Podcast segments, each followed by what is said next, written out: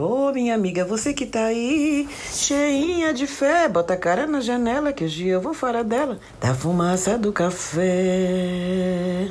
Meteora Podcast.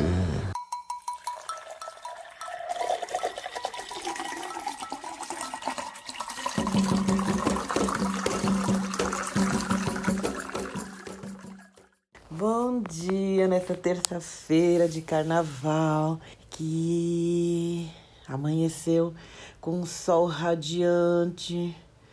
O sol tem nos visitado pouco. Eu adoro o sol, mas a chuva também, é, tirando os estragos que faz, mas isso não é culpa da chuva, porque todo ano chove. É, na verdade, é culpa é das pessoas, dos representantes que não fazem aquilo que deveriam fazer.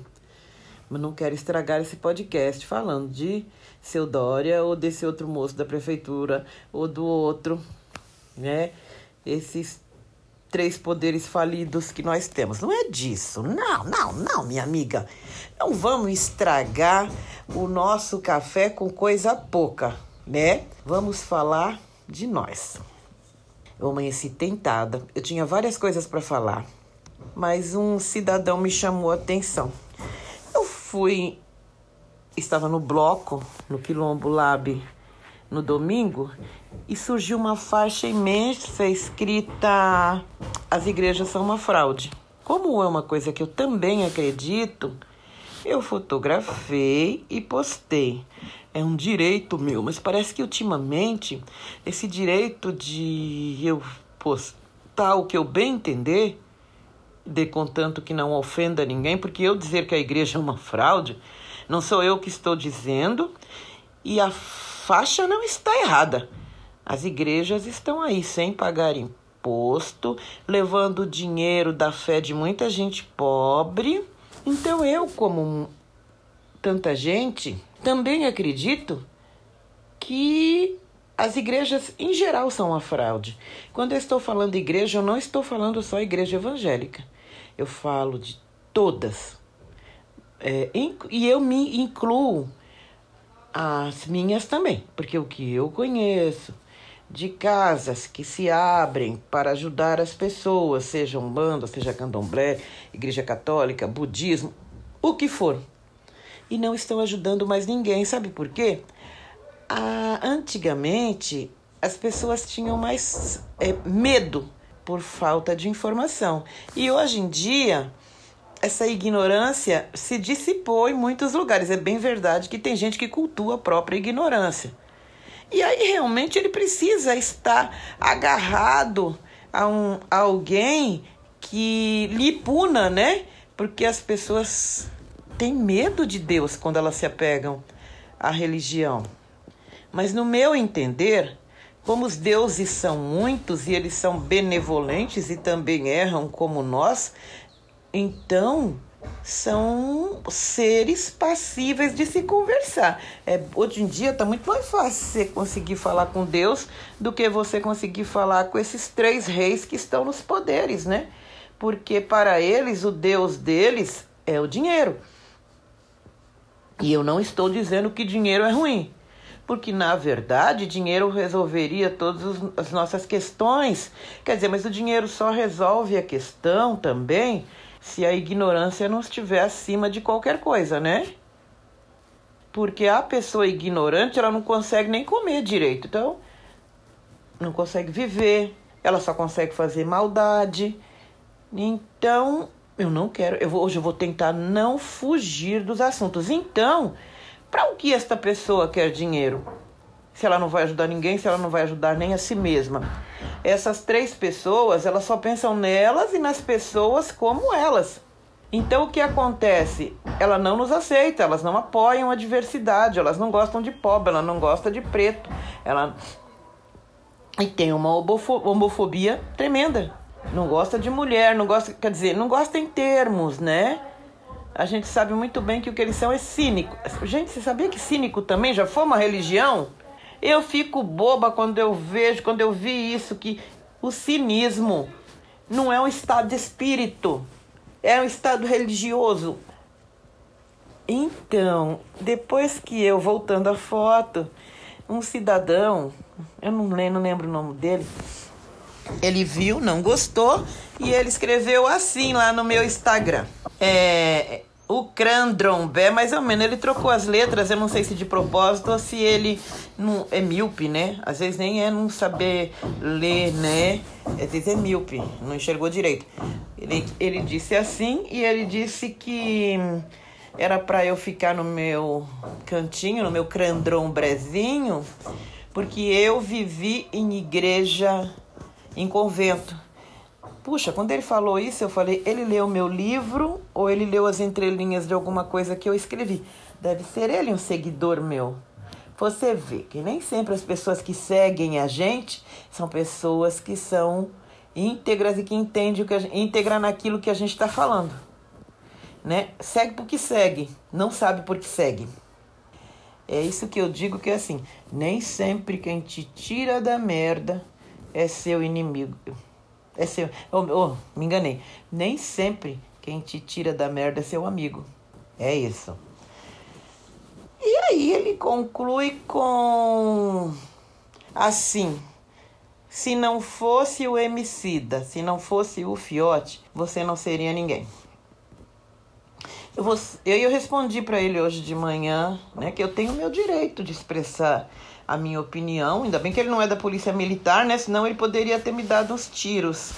Não é assim que está acontecendo ultimamente?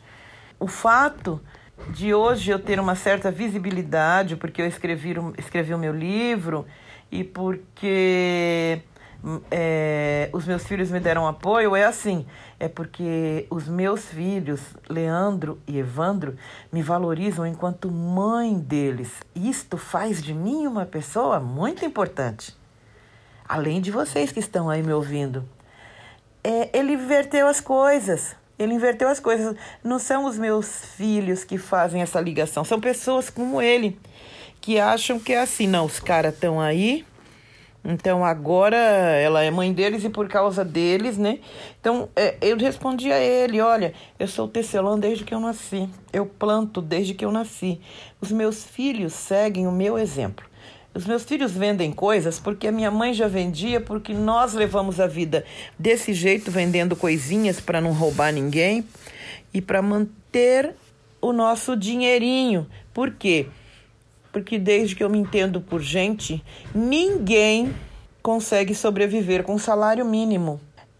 Falando no salário mínimo, que é ele que muita gente na periferia se mantém com ele, eu venho fazendo uma análise de igrejas há muito tempo. Por quê? Porque a minha bisa arrastava a gente por todas essas igrejas aqui da porra certo? Só para a gente ficar ouvindo, ouvindo, ouvindo, ouvindo, ouvindo, que a gente tem que ser obediente, que a gente tem que obedecer, que ter dinheiro é pecado. Então, o que acontece? Eu vi as regiões, sabe que a minha análise é sempre da, de mim mesma, da minha região, né? Então, aqui na minha região, antigamente, tinha uma igreja evangélica, lá pertinho da casa da minha mãe tinha a Casa Evangélica, tinha o centro da Dona Maria Preta e tinha mais centro de candomblé e de umbanda do que a igreja evangélica. E tinha uma igreja católica que era a Nossa Senhora do Carmo. A igrejinha do São João. A igreja eh, católica parou por aqui. Né? Eles pararam. É que parou a colonização, né, gente? A igreja vai onde coloniza. Não está colonizando mais, não vai fazer mais, né? Vai fazer mais para quê? E depois, antes do grande enxame de igreja evangélica que entrou na minha região, primeiro entraram os partidos políticos. Então, houve um tempo, eu já contei isso em outros podcasts, mas eu tenho essa coisa de ficar circulando, circulando no pensamento, né? É, foi um grande levante político na minha região. Foi uma grande descoberta. Só que depois, os partidos os partidos de esquerda que estavam na nossa região, depois que fizeram a sua parte nos mostrando algumas coisas, como por exemplo a quantidade de terras da Santa Casa que tinham aqui, que tinham. Por que, que eram terras da Santa Casa? Quer dizer, eu só ia estudar tardiamente, só depois eu ia ler Darcy Ribeiro, só depois, quando os livros de verdade chegaram na minha mão, que eu fui ver que essas terras foram terras que eram indígenas e que foram passados pela igreja para Santa Casa de Misericórdia. Porque há lá um documento da Igreja Católica de quando os padres foram chegando aqui e foram vendo tudo que tinha de terra e tem um documento que diz assim: Tudo o que está, tudo que os meus olhos veem, tudo que os meus olhos não veem, pertence à coroa de Portugal ou à igreja. E o que os meus olhos veem, o que os meus olhos não veem. É esse documento que ainda vigora por aí. Então, esses advogados de, de esquerda nos mostraram que aquelas terras nos pertenciam ainda nem se falava em quilombo e já se falava nisso. E a gente dizia: quem é essa tal Santa Casa de Misericórdia? A Santa Casa de Misericórdia, se você for procurar, elas antes ela tinha o um nome vergonhoso de Casa de Enjeitados. Casa de Enjeitados eram casas criadas para abrigar crianças e pessoas, crianças geralmente que eram filhas de filhos de padre, sabe? Os que eles os que não morriam, tem toda uma história por trás disso, viu, gente? Eu estou só resumindo. Isso aqui é, é, é, é um podcast, então o tempo tem que ser resumido. Essas casas tinham pessoas que recebiam crianças e faziam com elas o que bem entendessem, inclusive matá-las. Mas também recebia filhos de pessoas nobres que não queriam criar, ou porque era filho de alguém que precisava ser escondido, como os manicômios, sabe? E aquilo foi ficando feio, casa de enjeitado, casa de enjeitado, acabou virando Santa Casa de Misericórdia. Fugi do assunto, voltando para o assunto da minha região. Então, tá, eu vou para Santa Casa, eu já imagino São Luís Gonzaga, que é aqui perto de casa, um hospital que, que não é muito bom, que as pessoas que vão lá geralmente reclamam. A gente não reclama, não, porque geralmente quem vai para lá entra lá com o pé torcido sai com infecção generalizada. Então é, a gente não indica. Ou então lembro da Santa Casa, o, o Hospital São Luís Gonzaga pertence à Santa Casa. É um hospital horrível da minha região. Salvo a maternidade. A maternidade é um lugar mais ou menos. Né? O, o pronto-socorro não é indicado, não. Olha eu de novo aqui, saindo do assunto. E então, quando os partidos se retiraram daqui, quando acharam que o trabalho estava pronto, aí entrou a militância da igreja. E aí a gente viu surgirem igrejas evangélicas de tudo quanto foi tipo e modelo. E se estendeu por toda São Paulo. Foi um enxame. Eram muitas. Eu mesma participei de. Olha, gente, se tem uma pessoa que pode falar de religião de peito aberto, sem medo de errar, sou eu. Porque eu fiquei 15 anos na igreja católica e quando alguém me perguntava assim, mas você está na igreja por quê? Ah, porque minha mãe é católica. Então, eu achava que assim, eu sou católica porque minha mãe é católica. Né? Sabia todas as orações, o Salve Rainha, o Pai Nosso, porque nos era obrigado de tanto repetir. De tanto repetir, eu sabia. Mas me diga se eu ia com alguma fé à igreja. Ia nada, ia nada.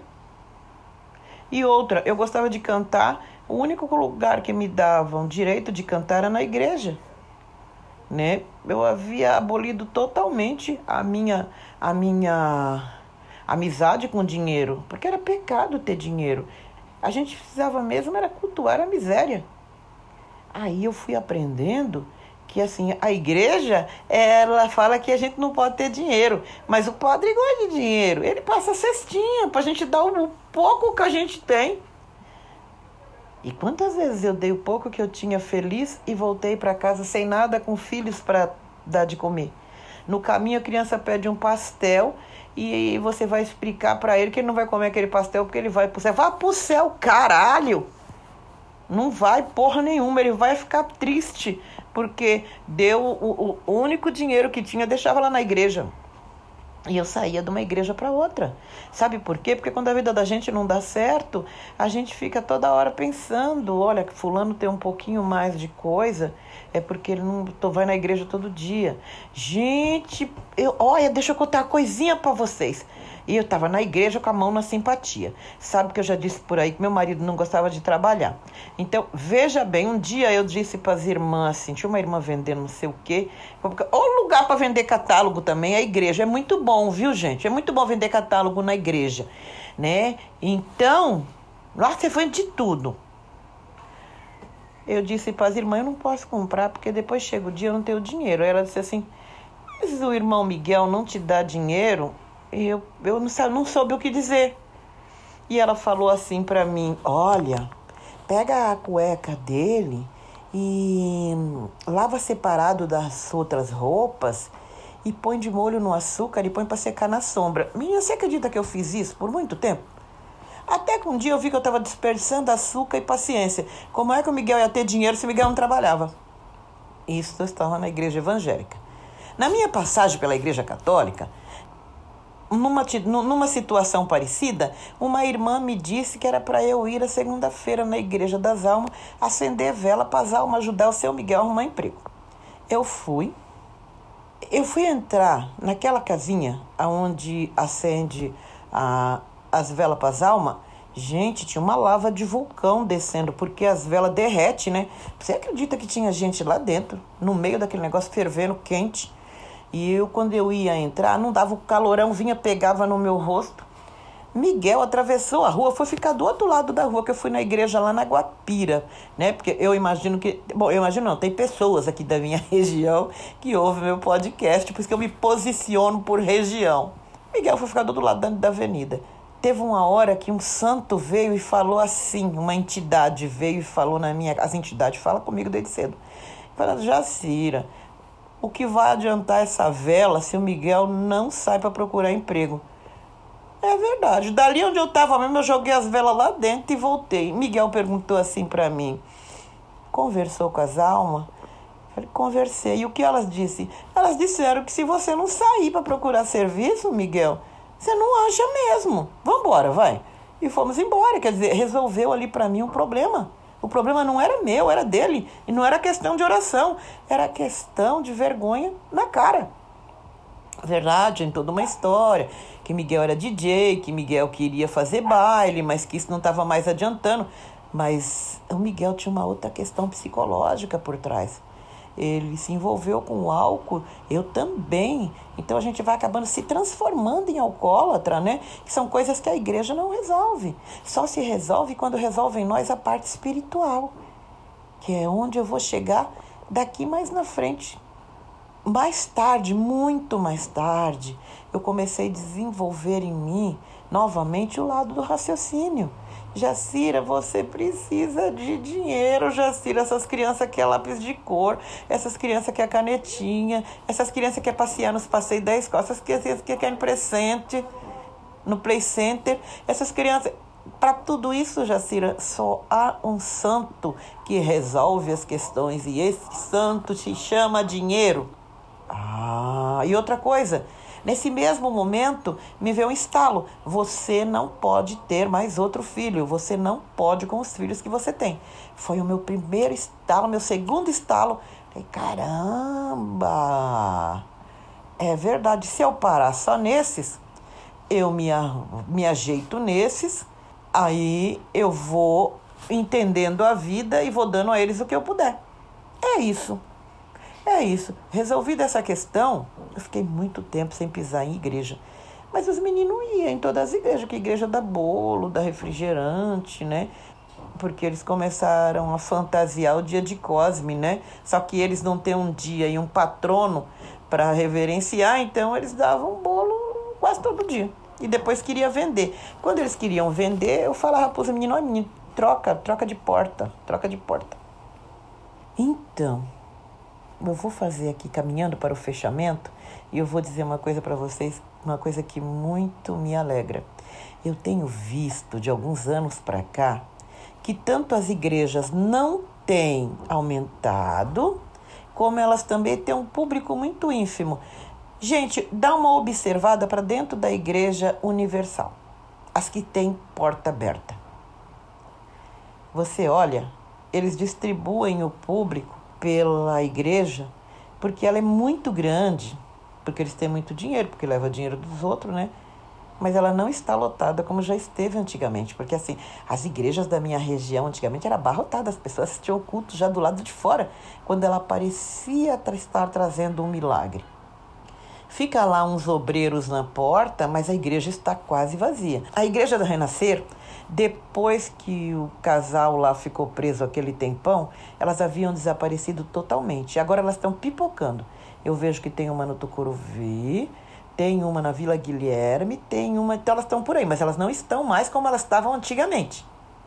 Fizeram aqueles monstros lá no Braz. Eu não sei como é que é aquilo, porque é muito fechado, mas as pessoas vão por curiosidade também, né? Porque as pessoas querem ver é igual o Vaticano. O Vaticano não é lugar que as pessoas vão para visitar? Então, aquilo virou um templo de visitação. Então, eu tenho visto que, assim, é, as pessoas padecem de uma diversão, de uma cultura, de, de uma cultura de decência, né? E, por exemplo, na periferia, ou a pessoa se apega à novela, ou vai para essas igrejas, porque ir para a igreja também é um jeito de estar ali depois do culto, na hora do cafezinho, você conversar sobre coisas banais, sobre, sobre as nossas brutalidades, sabe? Para deixar a vida um pouco mais palatável. Também é isso. Eu acho que daqui mais um pouco a gente vai ver cada vez menos igreja. Eu só não sei o que é o que vai subir né, no lugar, porque as pessoas ainda não estão prontas para viver por elas mesmas. Elas precisam seguir alguém, porque o medo que tem na gente, que foi colocado pela própria colonização, ele faz com que a gente sinta medo e vergonha, mesmo quando às vezes a gente tem um dinheirinho para comprar as coisas a gente ainda é rejeitado no comércio. Esse, essa grande rejeição das, corporativ, das corporações pela gente faz a gente ainda pensar que a gente ainda tem que lutar muito para resolver isso. E não é porque a pessoa é dessa ou é daquela religião que ela se sente melhor por ter um tostão a mais. Não é. Então, nesse momento, a gente precisa de um outro ouvido e nós estamos num movimento crescente de psicólogos e terapeutas de todo o tempo. Mas, gente, a gente também precisa estar tá atento a isso. Porque todo esse povo ainda é branco, o pensamento é branco. E muitas vezes eles querem nos ajudar com silêncio, com a conformidade. A conformidade não cabe mais no nosso caminho. Né? Risquei as igrejas Ainda estou fazendo análise, porque agora é... Agora eu sei exatamente o que eu quero. A gente começa fazendo análise, fazendo terapia para falar mal da família, né? Para falar mal das coisas. Análise não. Análise você vai para se analisar. Afinal de contas, quem sou eu na porta da igreja? Aí é outra pegada eu vou aqui terminando. Eu queria só debater essa bolinha sobre essa minha observação. Até aqui no meu bairro, eu observo da minha varanda que é assim: a minha rua já teve várias igrejas, mas depois os próprios vizinhos começam a reclamar porque o barulho é muito alto. Só que assistir uma novela não consegue, né? Só o funk é mais alto do que a igreja, né? E aí fica. A, a, a, a gente fica no meio da briga. Né? E aí, sabe o que, que eu vejo? Pessoas que ficam entre a igreja e o boteco, entre a igreja e o boteco. Geralmente pessoas que têm um problema como eu também, de ser alcoólatra e não vê esperança na vida. Mas como a minha vida se encheu de esperança, eu consigo então de vez em quando tomar dois dedinhos no meu cálice de vinho e ficar de boa. Antigamente eu bebia para esquecer a miséria. E eu vejo que essas pessoas, elas ficam na porta do boteco, depois quando elas já beberam pra caramba no boteco e estão devendo, elas ficam tristes e vão para a igreja. Por, mas elas ficam na porta da igreja, elas não entram. Né? E fica com, sabe, um olho no peixe, o um olho no gato.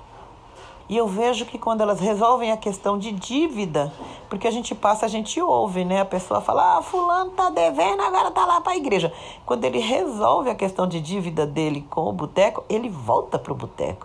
Porque no boteco ele pode falar sobre tudo, sobre futebol, sobre sobre, sobre nós, que esse povo adora falar de falar mal de mulher em boteco, né? Tudo é boi de fela da puta. Então, eles adoram. Mas é um assunto diverso é um assunto diverso. Não causasse tanto mal, os botecos seriam melhores do que as igrejas.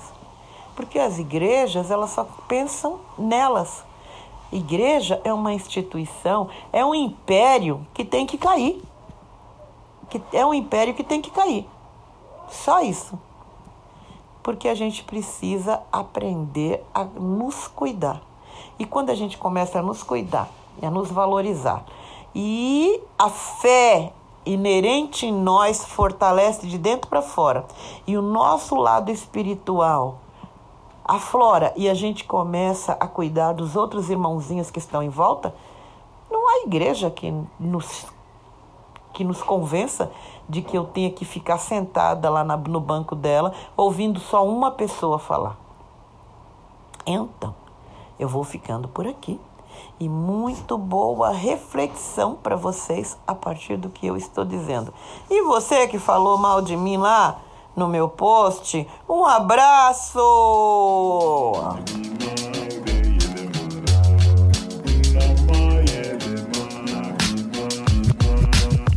Podcast editado por Voz Ativa Produções.